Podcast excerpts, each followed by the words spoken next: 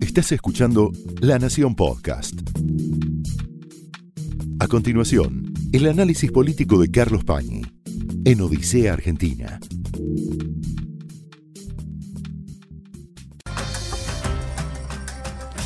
Muy buenas noches, bienvenidos a Odisea. De la reunión del G20 en Buenos Aires se habló mucho, pero quedaron algunas informaciones reservadas que tuvieron que ver con lo que pasó en las reuniones de presidentes y lo que pasó alrededor del G20, con muchísima significación para la vida internacional, de algunas de ellas se va a encargar después Marcos Buscalia, y algunas de gran densidad para la vida nacional. Vamos a empezar esta noche analizando la escena política que está cargada hoy de aristas, de aspectos contradictorios, de temas donde se cruzan el poder político, la justicia, la situación económica, vamos a empezar por esta puerta de entrada. Son dos reuniones que tuvo Mauricio Macri con dos personas muy encombradas del mundo de las finanzas internacionales. Se habló poco de estas reuniones, casi nada. Una es una reunión que mantuvo Macri, insisto, en la semana del G20, con Jamie Dimon. ¿Quién es Jamie Dimon? Es el chairman, el presidente del banco JP Morgan, que es probablemente el banco de inversión más importante del planeta.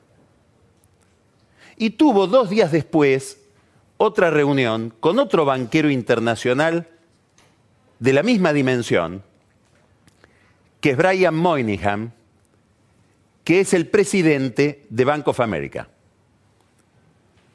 Importa saber qué dijo Macri en esas dos reuniones. ¿Por qué? Porque revela qué es lo que le quiere decir Macri al mundo de la inversión en dos representantes muy destacados de ese campo, de ese mundo. Importa también porque lo que les dijo Macri a estos dos banqueros es lo que Macri cree, es decir, lo que Macri le dice también a gente a la que no necesita seducir ni convencer de cómo van a ser las cosas. Primera información que le dio el presidente a estos dos representantes de la banca internacional. Dicho en estos términos, el principal problema de la crisis económica que, nota al pie de página, Macri atribuye siempre a factores que no tienen nada que ver con su gobierno, es que destrozamos el salario. ¿Esto por qué es importante? Porque para el gobierno el comportamiento electoral y la confianza de la ciudadanía y del electorado en el oficialismo está íntimamente ligado, prácticamente va de la mano del comportamiento del salario, sobre todo del salario real, es decir, de cuánto poder adquisitivo tiene el salario, cuánto es el aumento de salarios respecto del comportamiento de la inflación.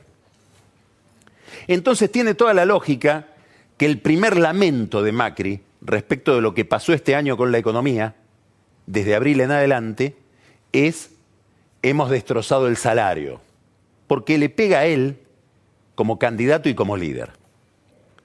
Pero después les dijo que ese deterioro, esa destrucción del salario, se va a ir recomponiendo. Esto es la doctrina oficial, discutida por muchos economistas que dice lo siguiente, como va a haber, gracias a un programa monetario severísimo, que entre otras cosas ha contraído el crédito de manera llamativa,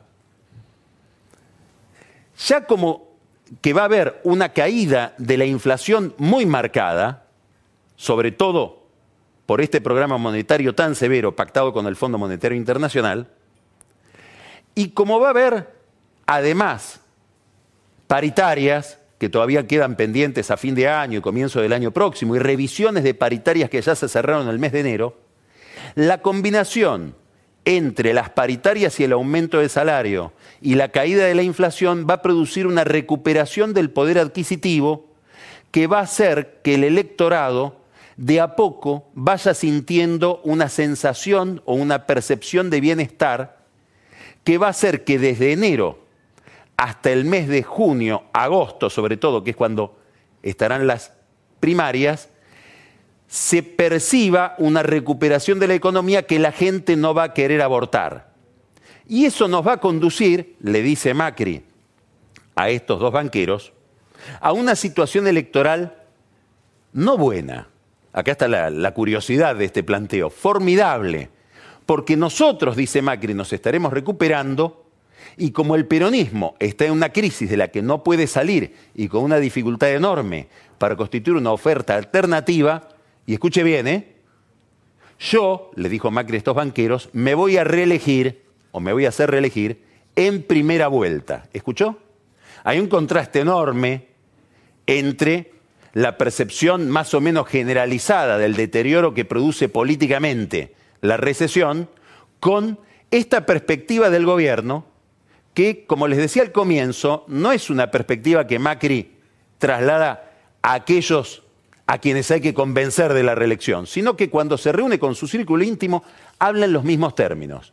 Es decir, el gobierno cree estar beneficiándose de una dinámica económica y política que disiente prácticamente de la de muchos otros actores, no solamente económicos, también políticos, no solamente opositores, sino también dentro de la coalición gobernante que cree que la recesión va a tener o va a producir una erosión mucho más fuerte en las filas del oficialismo y en el voto del oficialismo.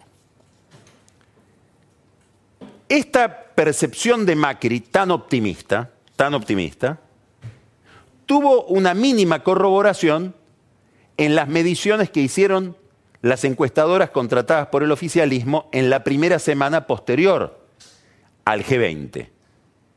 Macri, en esas mediciones, que son mediciones bastante inciertas porque son telefónicas, son muy rápidas, no son encuestas de profundidad, pero en esas mediciones tuvo una recuperación de cinco puntos. Con un dato adicional, Cristina Kirchner, que es a la que el gobierno está mirando todo el tiempo como gran contradictora, y tiene razón el gobierno, porque la gran contradictora de Macri sigue siendo Cristina Kirchner, no solamente por su capacidad, sino por la incapacidad del resto del peronismo de generar una alternativa. Cristina Kirchner, en esas mismas encuestas en las que Macri se recuperó cinco puntos, cayó un poco.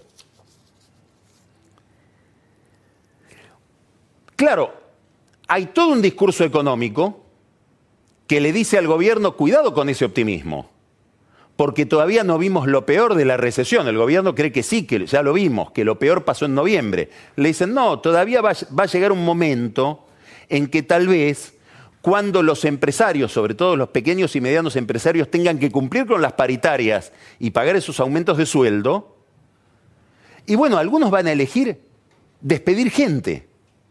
Entonces va a haber consecuencias de la recesión sobre el nivel de empleo que todavía no hemos advertido y que van a demorarse. Y eso va a pegar en el electorado y va a pegar en el clima político como vos hoy no lo estás viendo, Macri. Esta posición, que es una posición que no solamente trabaja o modela la imagen del trayecto político de acá a las elecciones en el oficialismo, en, la oposición, sino también en el oficialismo, especialmente entre los radicales, esta visión al gobierno parece tenerlo sin cuidado. Porque parte de una premisa que es comparativa. ¿Nos va a pasar algo parecido, esto es lo que creen en la Casa Rosada, a lo que le pasó a Carlos Menem en el año 1995, cuando se reeligió con más votos que los que había obtenido en el año 1989, que es cuando llegó al poder por primera vez? ¿Qué es lo que le pasó a Menem?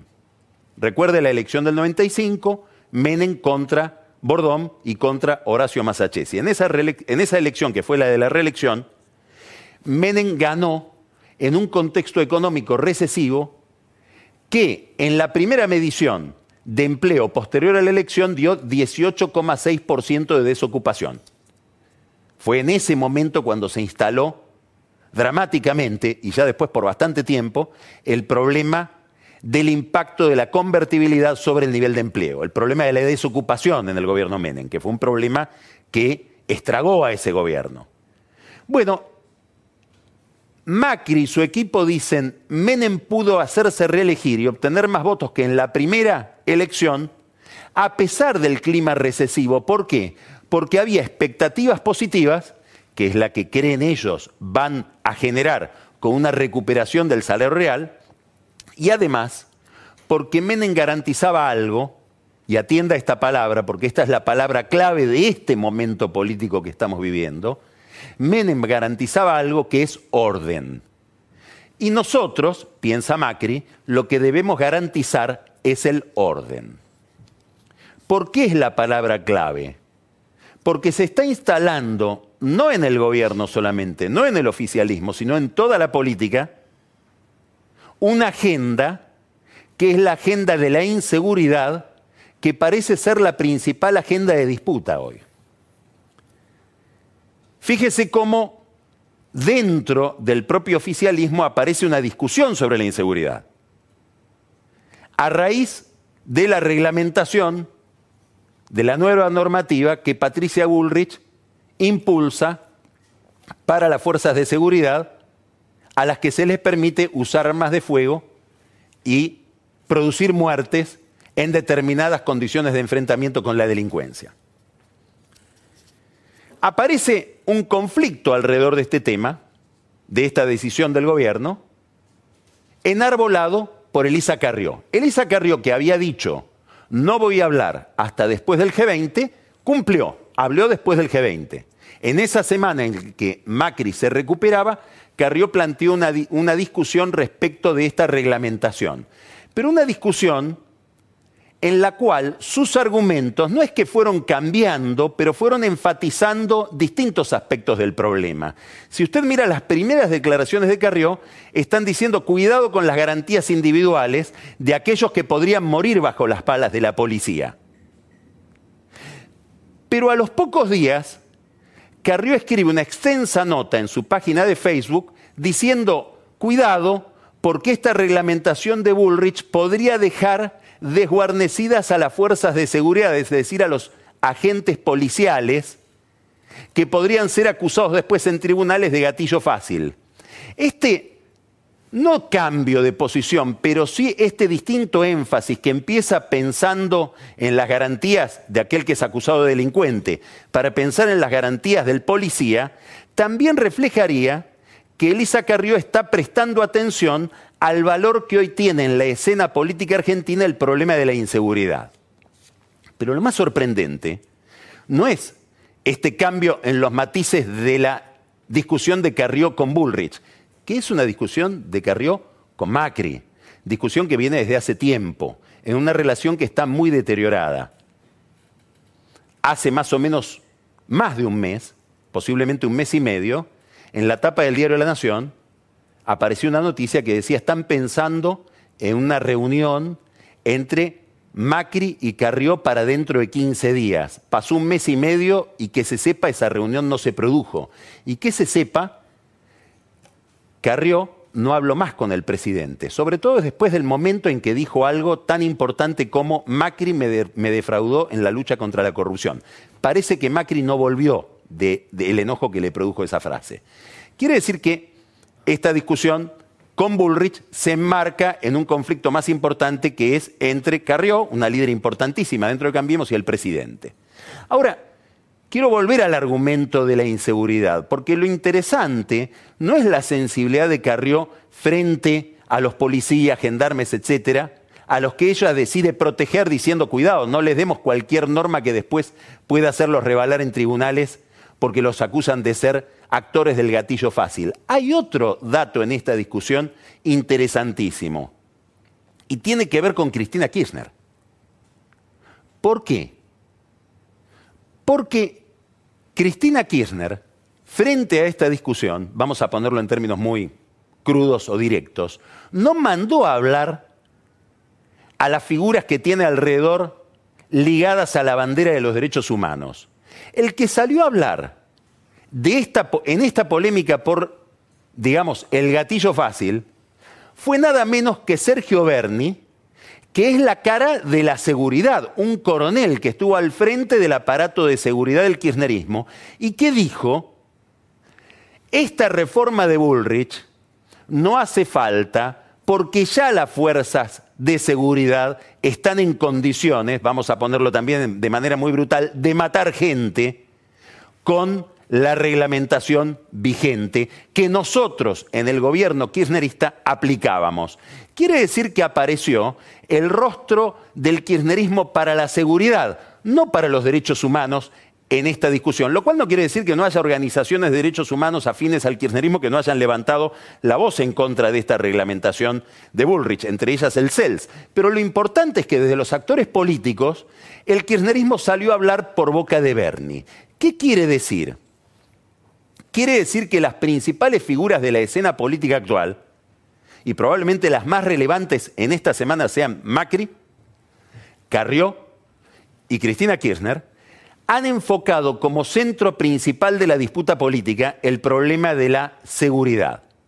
Para Macri este problema es crucial por lo que decíamos al comienzo.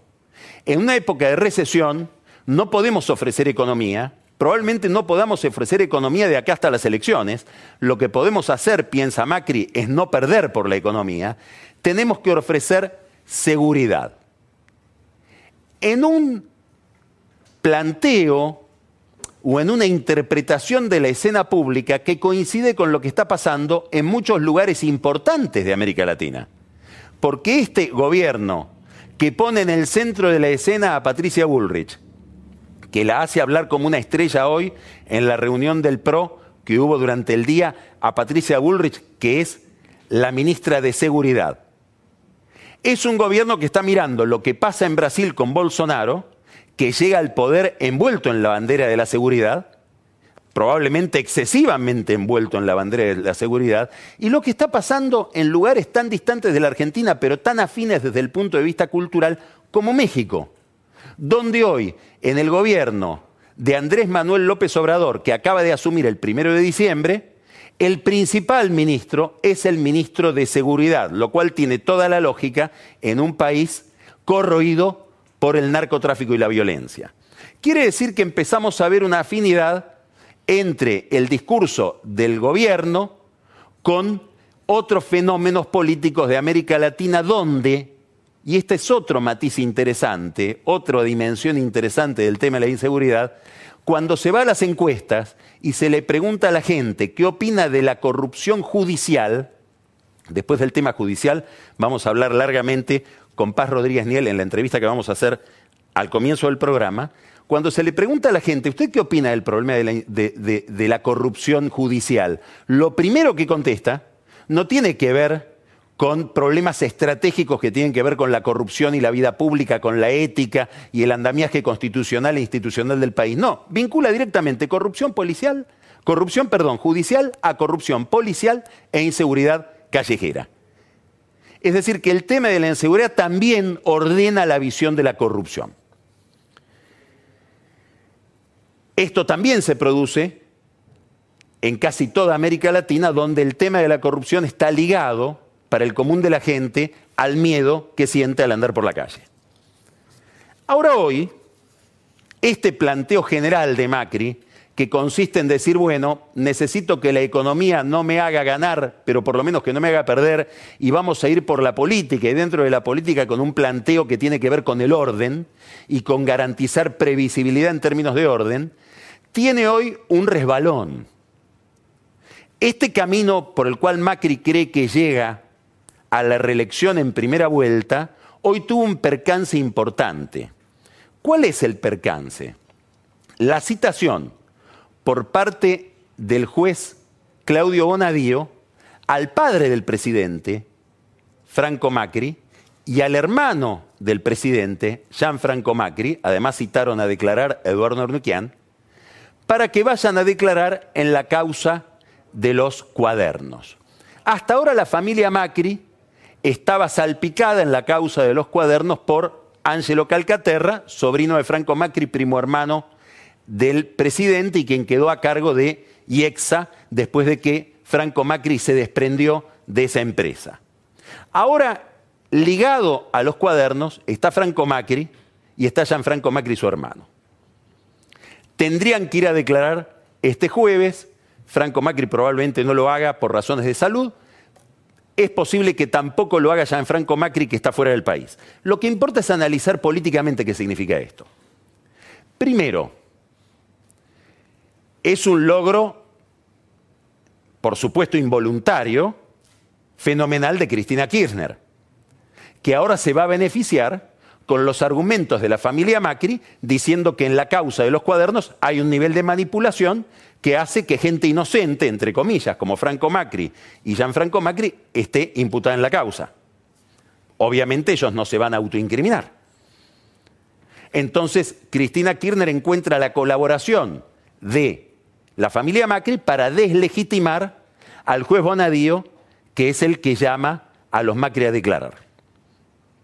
Hay una segunda dimensión, que es que el gobierno puede decir, bueno, estamos en un Estado de Derecho tan consolidado, este gobierno ha cambiado tanto su estilo político y su cultura política respecto de todo lo que conocimos anteriormente, sobre todo respecto del kirchnerismo, que la justicia tiene un nivel de independencia que permite que siendo Mauricio Macri presidente, Franco Macri y Gianfranco Macri tengan que ir a tribunales.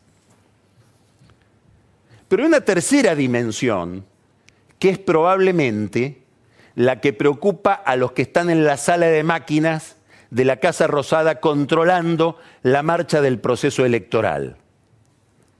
Y es la siguiente. Hoy fueron llamados a declarar Franco Macri, Gianfranco Macri, y el riesgo país se volvió a disparar. ¿Por qué? Porque la participación del apellido Macri en la causa de los cuadernos, no vista desde la Argentina, vista desde New York, vista desde Londres o vista desde Madrid, significa que el presidente es el que está tocado por esa causa. Y esos inversores que salgan de desprenderse de los activos argentinos y hacen subir el riesgo país, piensan, a ver, Macri o el apellido Macri tocado por la causa de los cuadernos, por la citación del juez Bonadío, no significarán que se agrega un problema a la posibilidad de reelección de Macri y por lo tanto el proceso de normalización económica que Macri viene intentando, ¿qué profundidad tiene? ¿Qué longitud temporal tiene? No se terminará todo cuando Macri se va del poder y Macri no se irá del poder ahora que su apellido quedó tocado por los cuadernos en el año 2019. Es decir, que lo que hace Bonadío es, para aquel que está mirando desde lejos y sin compromisos emocionales con la pelea argentina o con la lucha facciosa de la Argentina, poner una gota de duda sobre la capacidad de reelección del presidente. Y esto es lo último que esperaban en la Casa Rosada. Y es lo que verdaderamente interesa ahí adentro. Se abre acá otro capítulo que tiene que ver también con la causa de los cuadernos. Ahora vamos a hablar con Paz Rodríguez Niel también sobre este punto. Y es, bueno, hay muchos empresarios, lo adelantó Pancho Olivera en este programa hace ya mucho tiempo, cuando todo esto empezó casi, que decían en la Cámara Argentina de la Construcción y bueno, en algún momento tal vez aparece un Macri involucrado en esta causa. ¿Qué estaban diciendo esos empresarios? Y probablemente esto no, no, no estaban pronosticando algo. Estaban contando un proyecto. Traigamos a alguien de la familia Macri a la causa de los cuadernos para que el gobierno finalmente se interese en que esta causa no sea un barrilete a la deriva y tenga algún control político. Macri va a tener control político en esa causa no solamente cuando vea que está su primo Calcaterra, sino cuando vea que está su propio apellido. Esta era la apuesta de un grupo de empresarios que estaban salpicados por la misma causa del, del sector de la construcción. Seguramente la participación de la familia Macri en este expediente va a dar lugar a que se examine un tema muy poco examinado en la Argentina en los últimos años, que es cuál fue la relación de Franco Macri con Néstor Kirchner. Esta es una zona de penumbra importantísima que tiene que ver con muchísimas declaraciones que el propio Franco Macri hacía en contra de su hijo Mauricio para quedar bien con el gobierno de Kirchner. Tiene que ver con la participación de Franco Macri en el negocio del ferrocarril Belgrano, Belgrano Cargas, curiosamente junto con Hugo Moyano, entraron de la mano de Néstor Kirchner. Tiene que ver con los negocios de la familia Macri y sobre todo de Ángelo Calcaterra con Lázaro Báez en muchas uniones transitorias de empresas para participar de licitaciones de obra pública. Es decir, ahí hay una zona que algún kirchnerista ortodoxo la puede definir, como lo escuché yo hace más o menos un año, de la siguiente manera. Habría que ver el libro de visitas a Olivos y ver cuántas veces entró Franco Macri a Olivos durante la época de Néstor Kirchner, no de Cristina Kirchner, de Néstor Kirchner. Ahora esto es historia política. Lo que importa aquí es ver si hay consistencia en el expediente judicial para que sea citada la familia presidencial. Y aquí se va a abrir un signo de interrogación, hay que ver cuándo se cierra ese signo de interrogación, a raíz de lo siguiente, es curioso que el que cita es Bonadío y no citan los fiscales. ¿Están convencidos los fiscales de que los Macri están involucrados en el tema de los cuadernos? ¿Qué dijo Uberti? Que es el funcionario kirchnerista a partir del cual se, de cuyas declaraciones se produce esta citación. ¿Habló de los Macri? No está bien claro. O habló de un consorcio empresarial que administraba autopistas del Sol y en el cual la familia Macri tenía participación a través de SOCMA y una participación minoritaria. Todo esto va a ser parte de la discusión y habrá que ver cuánto se sostiene la participación de los Macri en el expediente de los cuadernos. Es un tema muy importante porque se inscribe en otros interrogantes que hay alrededor de esta causa. Esta semana, mañana, pasado, de aquí al lunes que viene, no sabemos, la Cámara Federal, que hoy eligió como presidente al doctor Martín Irursum, un hombre que no era el preferido del gobierno para esa posición, la Cámara Federal tiene que definir qué va a hacer con el mar de apelaciones, discusiones, tanto de los defensores como de los fiscales, del primer tramo de procesamientos que produjo el juez Bonadío.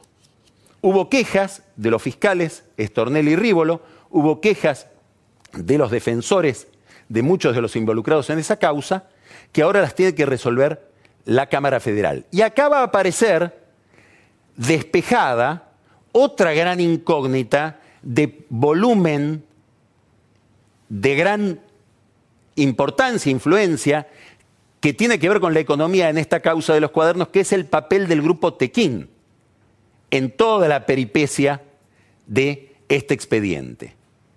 Vamos a ver qué hace la Cámara respecto del planteo de Bonadío. ¿Por qué?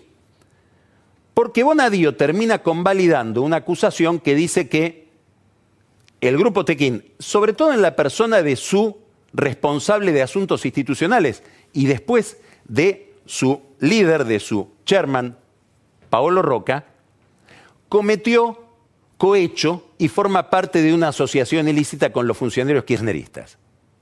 Mientras que Tequín contesta o plantea, no hay ninguna prueba de cohecho, no hubo coimas en obra pública, no participamos del negocio de la obra pública, fuimos echados de la Cámara Argentina de la Construcción por no querer convalidar ese régimen de reparto de negocios y además tuvimos un enfrentamiento temprano con el gobierno de los Kirchner porque fuimos los que aportamos las valuaciones que terminaron demostrando que había sobreprecios en la construcción de gasoductos en lo que se llamó caso Stanska. Nuestro tema en la causa de los cuadernos, sigue diciendo Tequín, no tiene que ver con coima, sino que tuvo que ver con una especie de rescate en un secuestro que era el de los argentinos que estaban en Venezuela, a los que el chavismo que había expropiado una empresa de Tequín impedía salir de Venezuela, en esa empresa tomada por las fuerzas militares venezolanas, hicimos una gestión delante del gobierno argentino y el gobierno argentino, en la persona de Julio Devido y de Barata, en vez de salir en defensa de los argentinos que estaban capturados por Chávez en Venezuela, lo que hicieron fue pedirnos una colaboración para hacer la gestión como si fueran lobistas particulares. Y lo que hicimos nosotros fue, presionados por la situación de las familias de nuestros empleados en Venezuela, pagarles para conseguir el rescate. Y dicen en privado, y si tuviéramos que volver a hacerlo, lo volveríamos a hacer. Aquí hay una discordia muy importante entre lo que plantea los fiscales, lo que plantea el juez y lo que plantea Tequín, y va a ser muy importante saber si la Cámara encuentra argumentos para decidir que hubo coimas regulares, comunes, ordinarias en el sistema de obra pública y dónde, o si realmente hubo el rescate de un secuestro. ¿Por qué?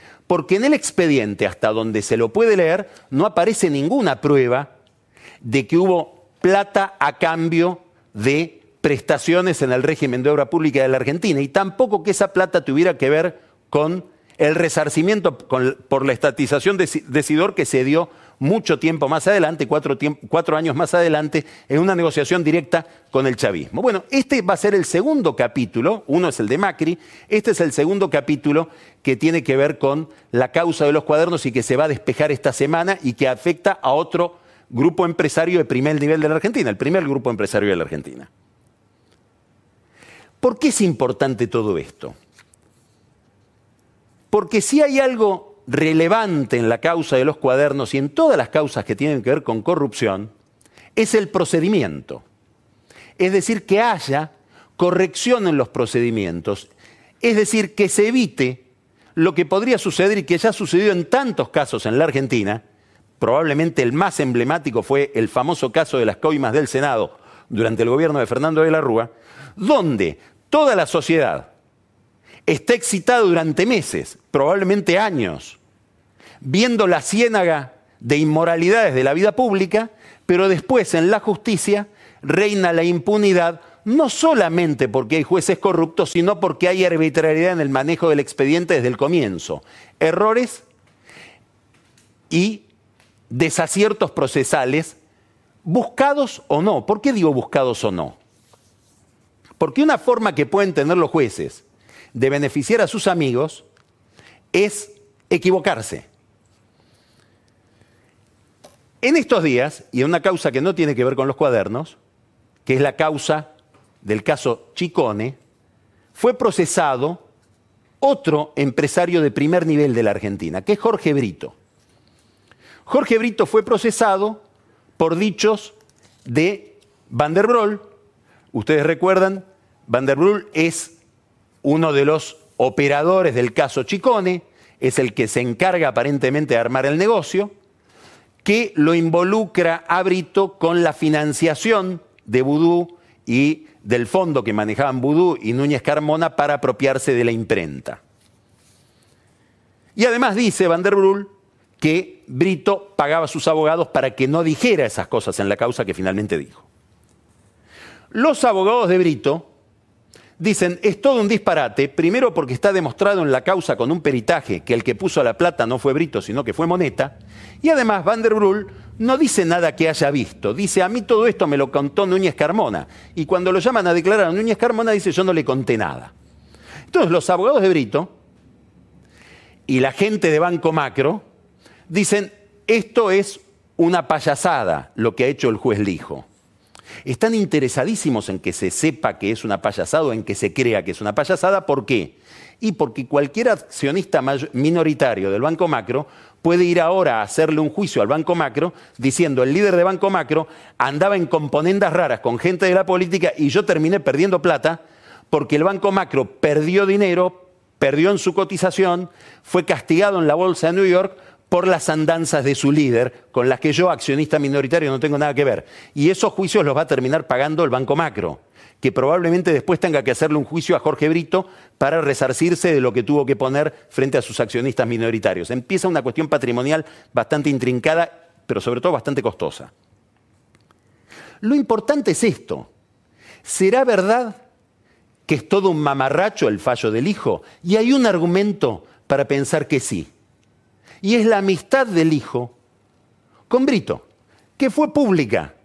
¿Por qué? Porque en el casamiento, en segundas nupcias del juez Ariel Lijo, en una de las mesas principales estaba Jorge Brito.